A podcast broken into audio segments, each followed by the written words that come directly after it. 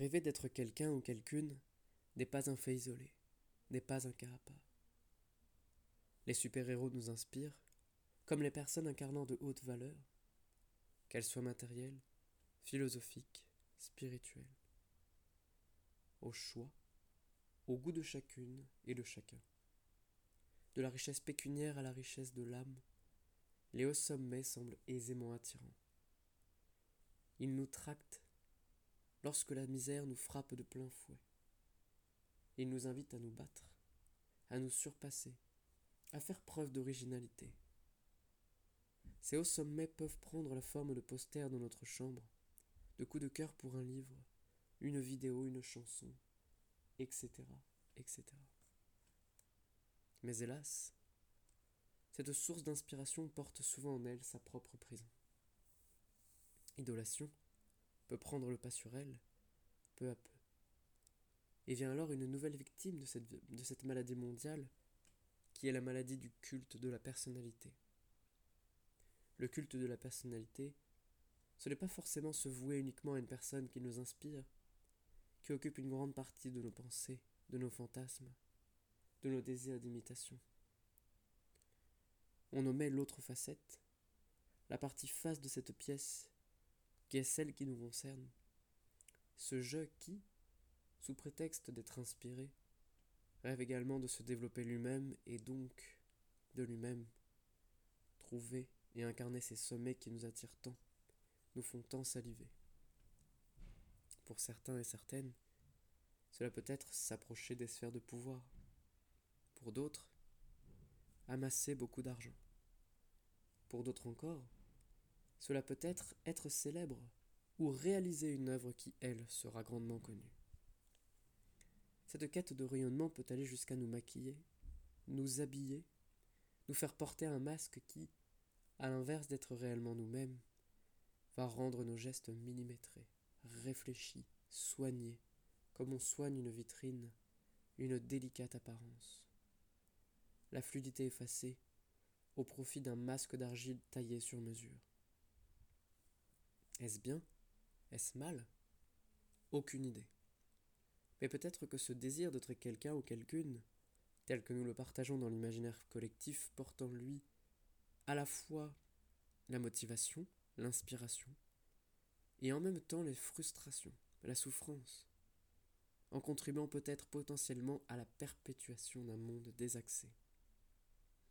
Voici donc une petite proposition pour extirper de tout cela une huile essentielle. Avons-nous remarqué qu'en société, on s'attaque plus aisément à plus faible que soi qu'à plus fort ou forte? Le pauvre, la malade, l'exilé, plutôt que le milliardaire par qui ces trois situations pourraient et ne devraient plus exister? Avons-nous remarqué que les métiers par qui le corps est usé sont dévalorisés alors qu'il faut un certain courage pour les exercer, sachant que la vieillesse en est souvent douloureuse par la suite Avons-nous remarqué que les personnes qui n'ont pas beaucoup d'argent, qui n'ont pas forcément la posture dite dominante, qui ne prennent pas toute la place au sein d'un groupe, ne sont pas considérés comme naturellement des personnes inspirantes, bien au contraire?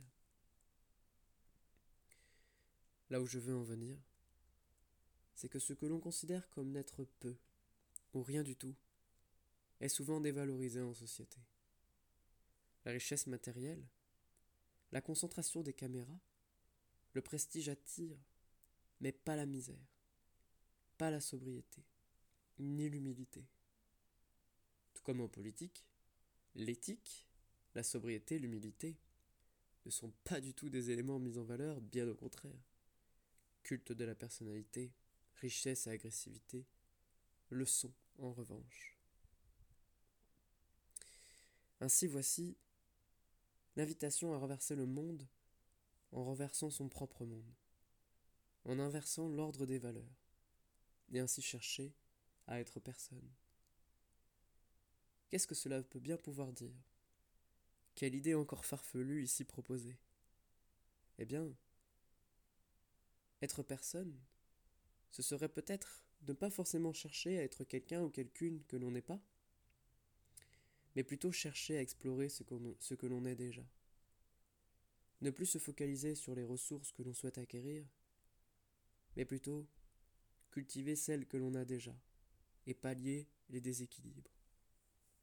Comme un corps entier, où certains muscles sont moins développés que d'autres, en fonction des individus, en fonction des histoires, en fonction des trajectoires de vie.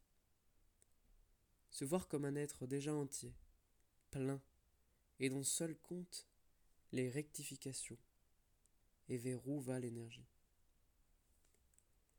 Apprendre à percevoir sa nature comme une direction. Vers où veut-on aller? Vers où va l'énergie Être personne, ce ne pas perdre son temps à se justifier d'être bon ou mauvais, de se croire supérieur ou inférieur. C'est peut-être se délester de toutes ces futilités et chercher à faire ce qu'il y a à faire, et se retirer lorsque notre œuvre est faite. C'est peut-être aussi avoir l'humilité sincère de reconnaître ses torts, de ne pas chercher à avoir raison, et considérer que nous ne faisons qu'apprendre. C'est peut-être aussi faire de son mieux pour réduire son empreinte sur cette terre.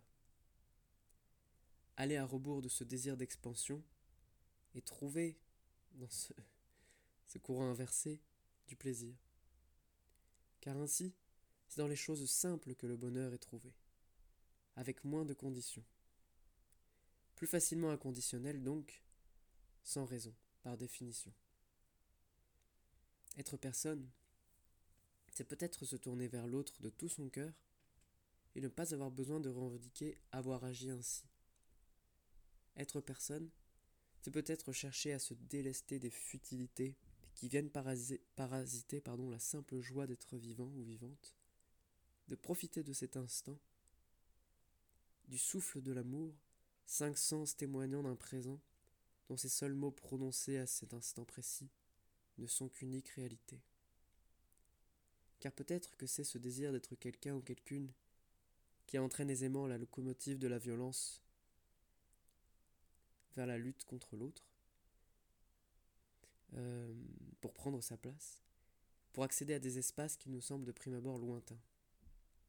Être personne, c'est peut-être comprendre que nul besoin de grands détours pour trouver le bonheur. Il est simplement dans le cœur. Et le chemin est des plus simples. Nous ne nous triturons pas la tête. C'est tout droit.